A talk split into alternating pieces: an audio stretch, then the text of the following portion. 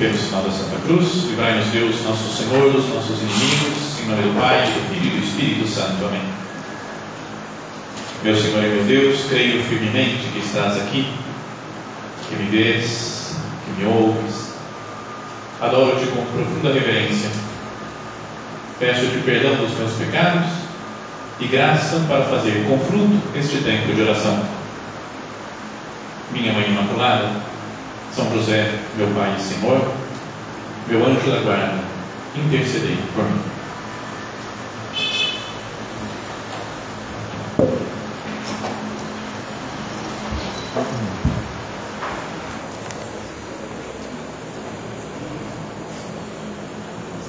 No tema, o tema desse recolhimento de hoje, como vocês devem saber, é o matrimônio como vocação cristã, né, que Deus chama muita gente por esse caminho do matrimônio e através da relação matrimonial, né, da convivência em família, ele nos chama a santidade, nos dá graça, nos dá, não para mim não, porque eu não tenho essa vocação, mas dá para quem tem essa vocação matrimonial, dá graça para que se santifique nessa situação. Que nós vejamos então, queria, bom, primeiro nessa primeira meditação do recolhimento, queria falar mais de um aspecto um pouco mais doutrinal, né, explicando a vocação matrimonial, como é que surge isso, como é que a igreja entende o sacramento do matrimônio. E depois, na segunda parte da, do recolhimento, né, na segunda meditação, talvez descer aspectos mais práticos para que cada uma se examine na sua vida pessoal, na sua vida matrimonial. Então, já digo desde já que é mais dirigido às pessoas que são casadas, mais diretamente dirigido a essas pessoas, ainda que todo mundo pode tirar como ideia para a sua vida, né? as pessoas que são solteiras e pensam em casar no futuro, não pode já ir planejando a vida futura, ou mesmo para aconselhar alguma outra pessoa né, que é casada, mas a ideia é mais dirigida para quem tem essa vocação de se encontrar com Deus nesse caminho matrimonial. E queria começar citando uma parte de um discurso que fez um cardeal há não sei quantos anos atrás, dois, três, mais ou menos, alguns anos atrás, teve aquele no Vaticano, aquele sínodo da família. Né? Foram dois anos seguidos em que muitos bispos do mundo inteiro meditaram sobre a família e o matrimônio. E o cardeal, naquela época, ao começar, no início do sínodo, falou assim: Estamos aqui como pastores e como discípulos, né, que são os bispos que estão lá, são pastores do rebanho, mas também são discípulos, porque todos nós somos fiéis que devemos seguir Cristo, que é o bom pastor. Então ele falava assim: estamos aqui como pastores e como discípulos. Somos especialmente discípulos quando ouvimos com gratidão, humildade e abertura a palavra de Deus particularmente a sua palavra encarnada, Jesus. Então, ele fala que a gente é principalmente discípulo, isso serve para qualquer um, casado, solteiro, padre, leigo, que nós somos discípulos, especialmente quando nós ouvimos a palavra de Deus, mais especialmente ainda Cristo nosso Senhor, que é a palavra de Deus encarnada, feito homem. E ele diz de ouvir com gratidão, com humildade e com abertura. Assim, dizia ele, o ponto de partida do sínodo deve ser o que Deus revelou sobre o casamento e a família. Então, toda a nossa meditação agora, todo esse recolhimento, pensando sobre o matrimônio né, e como, como levar para frente o matrimônio e se santificar no casamento, deve ter esse ponto de partida. O que, que Deus pensa sobre a relação entre homem e mulher? Então ele diz assim: assim, o ponto de partida do sínodo deve ser o que Deus revelou sobre o casamento e a família: que um homem e uma mulher, unidos por toda a vida, com doação completa e fidelidade no amor, desejosos de receber de Deus o dom dos filhos e educá-los com carinho dentro da sagrada comunhão familiar, é a primeira relação desta vida, tão santa que reflete o amor íntimo entre o Pai, o Filho e o Espírito Santo dentro da Santíssima Trindade. Bom, só essa frase dele já dá para horas e horas de meditação É uma aula de teologia quase que faz aqui esse cardeal. Tá? Então, que um homem e uma mulher, unidos por toda a vida, se doando totalmente, plenamente um para o outro, aberto aos filhos e querendo educar santamente os filhos, isso é o que de mais fundamental na existência de qualquer ser humano que nasce dentro de uma família. E fala que é tão íntima essa relação que reflete o amor que existe entre o Pai, o Filho e o Espírito Santo dentro da Santíssima Trindade. E aí ele continua: defender, dar suporte, dar sustento, renovar e restaurar aquela nobre natureza do casamento e da família, como Deus desejou no princípio. Isso lembrando uma frase de Jesus, né? no princípio Deus tinha pensado no casamento assim, vamos falar disso mais para frente. Então, defender, etc., dar suporte a, a, a essa família, como Deus desejou no princípio, é o nosso ponto de partida para o Sínodo e o nosso objetivo. Podíamos falar o ponto de partida e o objetivo desse recolhimento nosso também. Os desafios e particulares perigos atuais para o projeto de Deus sobre o matrimônio e a família, culturais, econômicos, sociológicos, políticos, e a nossa resposta pastoral a eles são muito, muito importantes, mas devem partir deste ponto de partida. A palavra de Deus deve ser sempre o primeiro.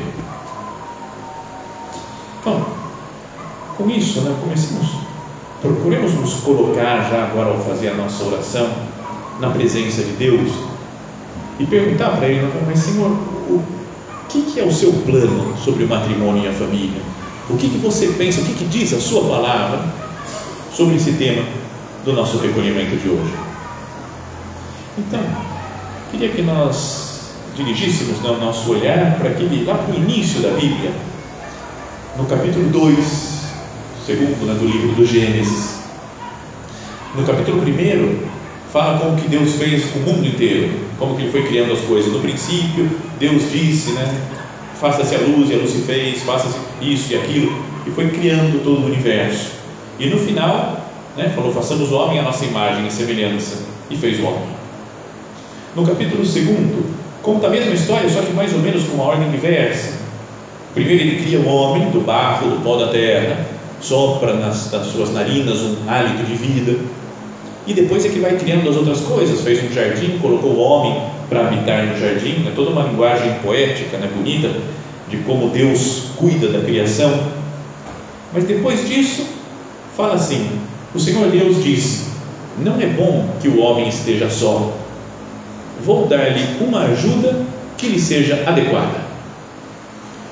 Não é bom que o homem esteja só, vou dar-lhe uma ajuda que seja adequada. Tendo, pois, o Senhor Deus formado da terra todos os animais dos campos e todas as aves dos céus, levou-os ao homem para ver como ele os havia de chamar. E todo nome que o homem pôs aos animais vivos, esse é o seu verdadeiro nome. O homem pôs nomes a todos os animais, a todas as aves do céu e a todos os animais dos campos, mas não achava para ele uma ajuda que lhe fosse adequada. Então, aqui é como se a Sagrada Escritura falasse: acima de tudo está Deus, que criou todas as coisas. Então ele ora, o homem olha para Deus como que de baixo para cima. Deus está lá em cima, Deus é muito mais poderoso que ele, mais sábio, é muito superior ao homem. Mas depois fala também que ele olhava para baixo, né, para os animais. Até essa, essa ideia que na Sagrada Escritura fala de dar nome, quem dá nome é alguém que tem um poder sobre o outro, é quem domina, quem controla a outra pessoa.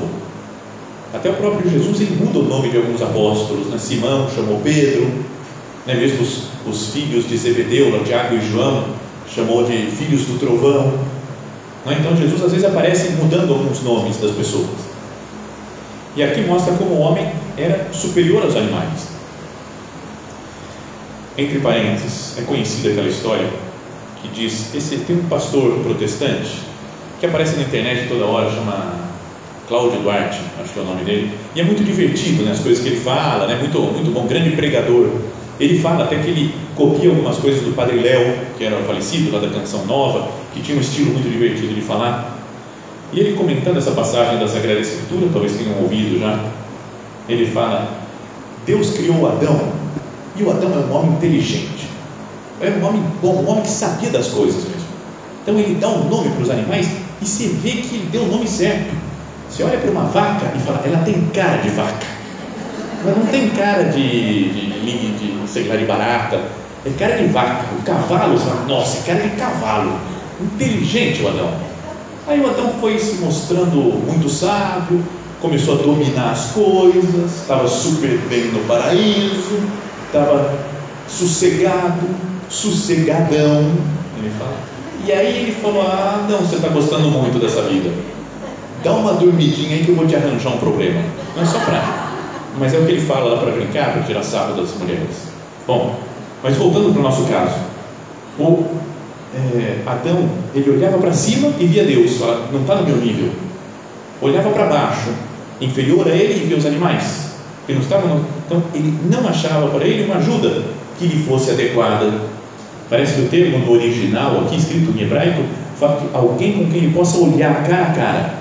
Olhava para cima Deus, para baixo os animais. E me falta alguém que eu possa olhar de igual para igual, olhar nos olhos, que está do meu lado então o Senhor Deus mandou ao homem um profundo sono, e enquanto ele dormia, tomou-lhe uma costela e fechou com carne o seu lugar. E da costela que tinha tomado do homem, o Senhor Deus fez uma mulher e levou-a para junto do homem. Eis agora aqui, disse o homem, osso dos meus ossos e carne da minha carne. E ela se chamará mulher, porque foi tomada do homem. Em português não tem nada a ver isso daqui. Ele fala, vai chamar mulher porque saiu do homem. E daí, né? não tem nada a ver. Mas em hebraico é homem é ish e mulher é isha. Então já tem mais a ver com a palavra. Como homem se chamava ish, mulher em hebraico isha. Por isso o homem deixa o seu pai e sua mãe para se unir à sua mulher e já não são mais que uma só carne. Então assim termina né, a descrição no capítulo 2 do livro do Gênesis, da criação do homem e da mulher. Então, só essa, essas coisas que fomos falando aqui já, já pode nos dar alguma ideia para meditar.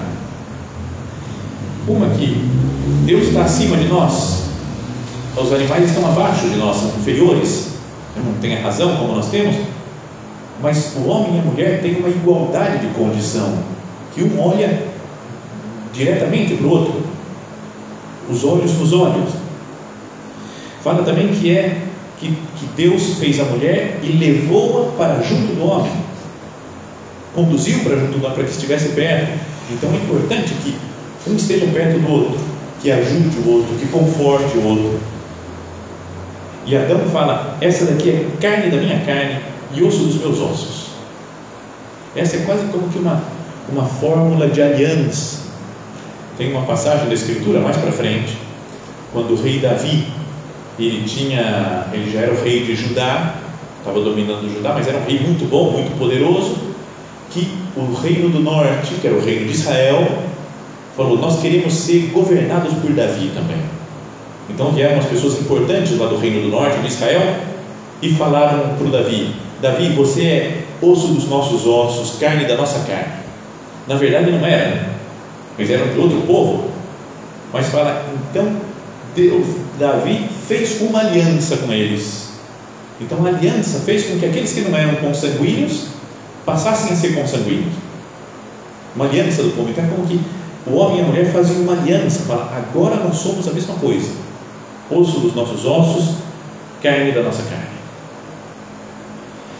Então, isso é o que Deus tinha planejado lá no princípio no início, né, como base de toda, de, de toda a criação, que o homem e a mulher tinham essas características, um perto do outro, um ajudando o outro, um osso dos ossos e carne da carne do outro.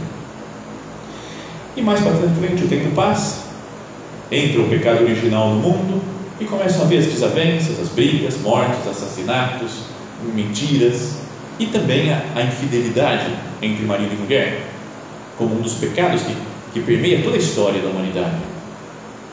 E era tão era grande essa, essa, esse pecado, nessa a desavença entre homem e mulher, que chegam a Jesus e perguntam, né? fala que chegaram os fariseus e perguntaram a Jesus para pô-lo à prova se era permitido ao homem repudiar a sua mulher. Eu posso repudiar minha mulher? Posso falar, não quero mais saber, cansei dela, vou procurar outra. E ele respondeu-lhes: Que vos ordenou Moisés?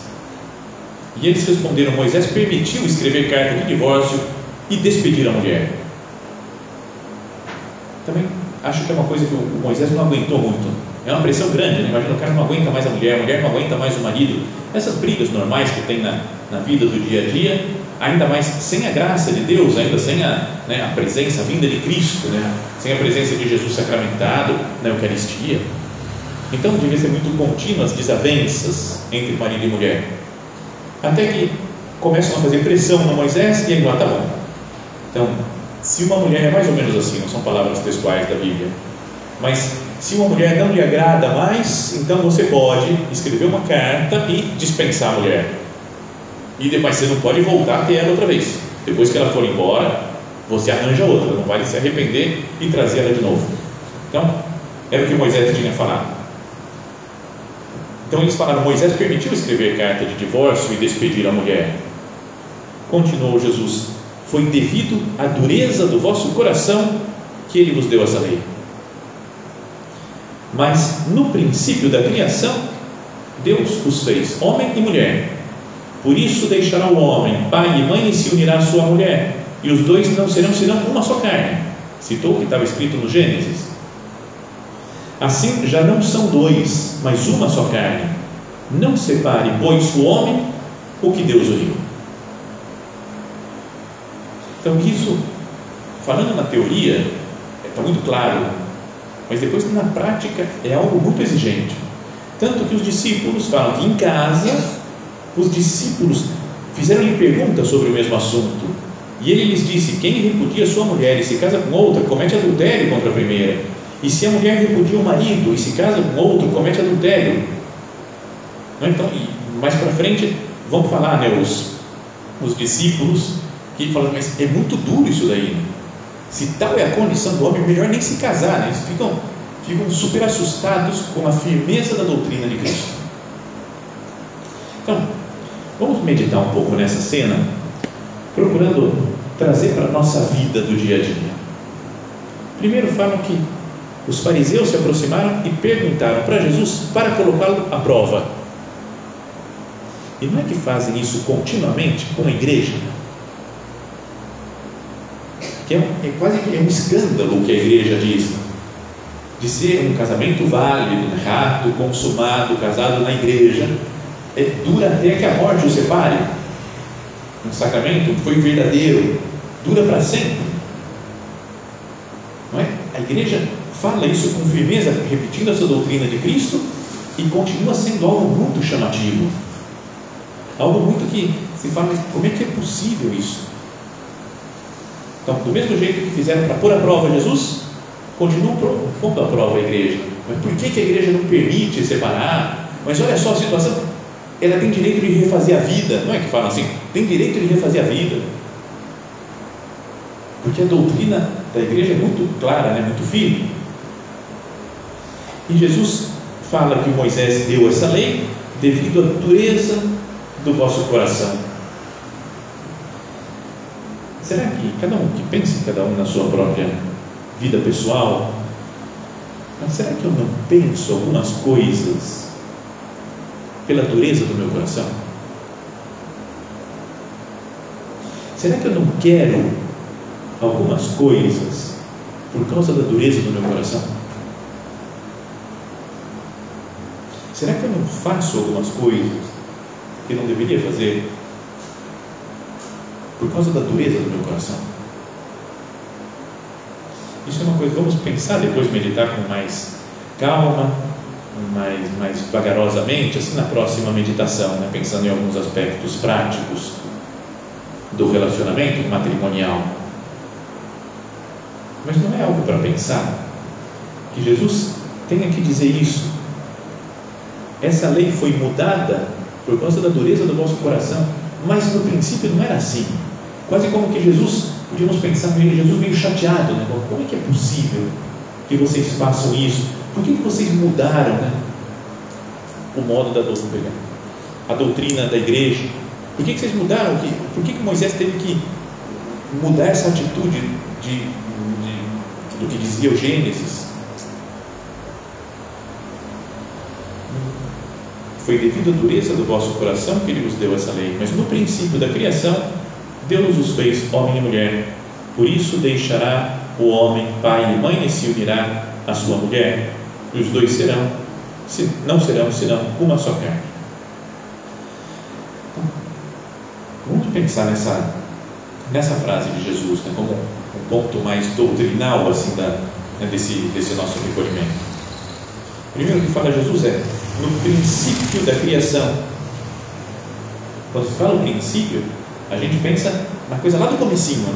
lá no começo, lá no, lá no início, lá no princípio. E é, tem, razão, tem razão de ser assim no plano inicial de Deus, lá no começo. Mas também a palavra, aqui no original em grego, é arque. E arque, já falamos acho que outras vezes, em outras meditações, que ele significa princípio, mas não só como o princípio, início temporal, mas como significa princípio no sentido de base, do que está por baixo daquilo que sustenta a uma verdade. Por exemplo, se eu falo do princípio ativo de um remédio, não é que lá no início do remédio, mas é qual que é a base dele, qual que é o princípio que, que faz funcionar esse remédio. Não é como que uma coisa que eu digo, em teoria é assim, em princípio é assim, na base, como fundamento das coisas, é assim. Então, Jesus fala no princípio da criação, não é só lá no início da criação, isso sim, mas como base da criação. Está na, na base da criação do universo inteiro e, da, sobretudo, da vida humana. Essa é ideia daquilo, do que Jesus fala sobre o matrimônio. Fala que um homem se unirá à sua mulher. Então é um homem que vai se unir a uma mulher. Nos tempos que correm, é uma tristeza, né? Que a gente vê que vai, a mentalidade da sociedade vai destruindo esse plano de Deus, né? que é base da sociedade. Tanto no sentido de falar, não, se cansou, separa. Então um homem pode ter algumas mulheres, uma mulher pode ter alguns homens. Ou um homem pode ter outro homem, uma mulher pode ter outra mulher. Ou alguns, infelizmente, até algumas pessoas dentro da igreja né, aprovando isso. Não é? Dizendo que pode ser três pessoas, quatro pessoas que se relacionam entre si. No princípio da criação, o que Deus quer é que seja um homem e uma mulher. Isso é palavra sagrada de Deus. Depois fala que os dois serão uma só carne. Então se fala da unidade do vínculo matrimonial. É um só vínculo que tem. Não posso ter vínculo com outras pessoas, esse único vínculo matrimonial fala da unidade, que é uma, uma, uma característica fundamental do matrimônio. É um com uma, e a outra característica é que é para sempre. Um com uma e para sempre. Isso mostra Jesus nessa frase quando ele diz: Não separe, pois, o homem o que Deus uniu. O que foi unido diante de Deus na igreja, diante da comunidade eclesial, que o, o noivo diz que sim para a noiva e a noiva diz que sim para o noivo, na presença das testemunhas, isso não separe o homem. O que foi unido diante de Deus foi Deus quem uniu aquele, aquela, aquele homem com aquela mulher. Então se fala da indissolubilidade do vínculo matrimonial. Então, é importante né, ver que muito baseado na palavra de Deus, desde o Antigo Testamento, depois no Novo Testamento, Jesus confirma, ratifica isso, da verdade do sacramento do matrimônio, para que nós não, não nos deixemos levar né, por outras, não sei, outra mentalidade, outras pessoas que falam coisas que não são, não estão de acordo com a palavra de Deus. Lembra que citava aquele cardeal lá no comecinho do nosso recolhimento? Ele falou: a base de tudo para pensar sobre matrimônio é escutar a palavra de Deus. Foi a palavra de Deus que criou o mundo, né? que criou o universo inteiro.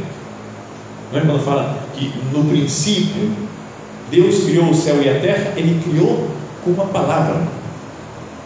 Deus disse: faça-se a luz. E depois de novo, Deus disse: façam-se os luzeiros da noite, do dia. Depois façam-se os animais. Ele ia dizendo na sua palavra e criando o mundo. no início do Evangelho de São João fala também essa ideia, que no princípio era a palavra, e a palavra estava em Deus e a palavra era Deus. Tudo foi feito por meio dela, e sem ela nada se fez do que foi feito. Então, tudo foi feito pela palavra de Deus. Então, essa palavra que é criadora, que fez tudo, essa mesma palavra diz: um homem com uma mulher para sempre. Então, se eu quero estar de acordo né, com, as, com o que nós somos, com o que é o mundo, com o que é a humanidade, eu devo ouvir essa palavra de Deus que é criadora. Mas acho que é importante que em tudo que nós fizermos, nós pensarmos assim como Jesus fala. O que Deus quer no princípio, como base? Afinal de contas, qual que é o plano de Deus? Em qualquer situação da nossa vida, especialmente agora que estamos meditando sobre matrimônio, nas questões matrimoniais, familiares, né, na educação dos filhos, é importante, como Jesus fala, no princípio era tal coisa, a base, o plano de Deus é tal.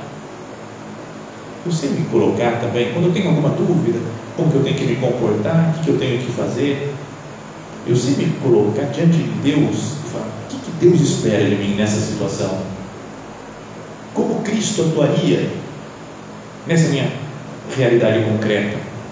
Isso falava São José Maria, de nunca tomar nenhuma decisão importante né, na nossa vida sem parar para considerar um pouco o que, Deus espera de mim aqui.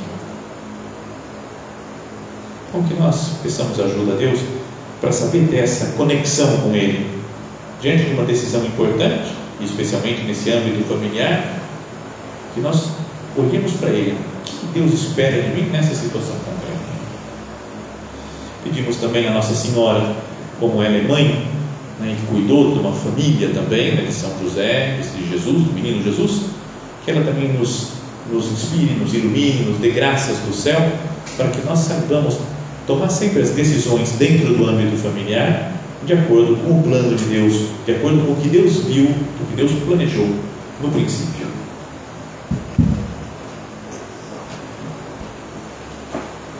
Dou-te graças, meu Deus, pelos bons propósitos, afetos e inspirações que me comunicaste nesta meditação. Peço-te ajuda para os pôr em prática. Minha Mãe Imaculada, São José, meu Pai e Senhor, meu anjo da guarda, intercedei por mim.